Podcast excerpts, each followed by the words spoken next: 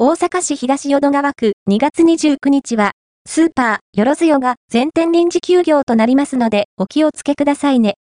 下新庄にあるバンダイ下新庄店で、今年も、このチラシを発見しました。2024年2月29日は、棚卸業務のため、バンダイ全店臨時休業となります。そして、次の日の3月1日は、春の大総力祭が行われます。3月1日は、朝の8時オープン。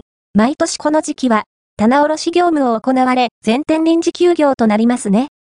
下新庄には、スーパーが多くはありませんので、少し不便となりますね。いつも、お買い物は、バンダイという方お気をつけくださいね。そして、3月1日の大総力祭。たくさんのお得が詰まった日になるのでしょう。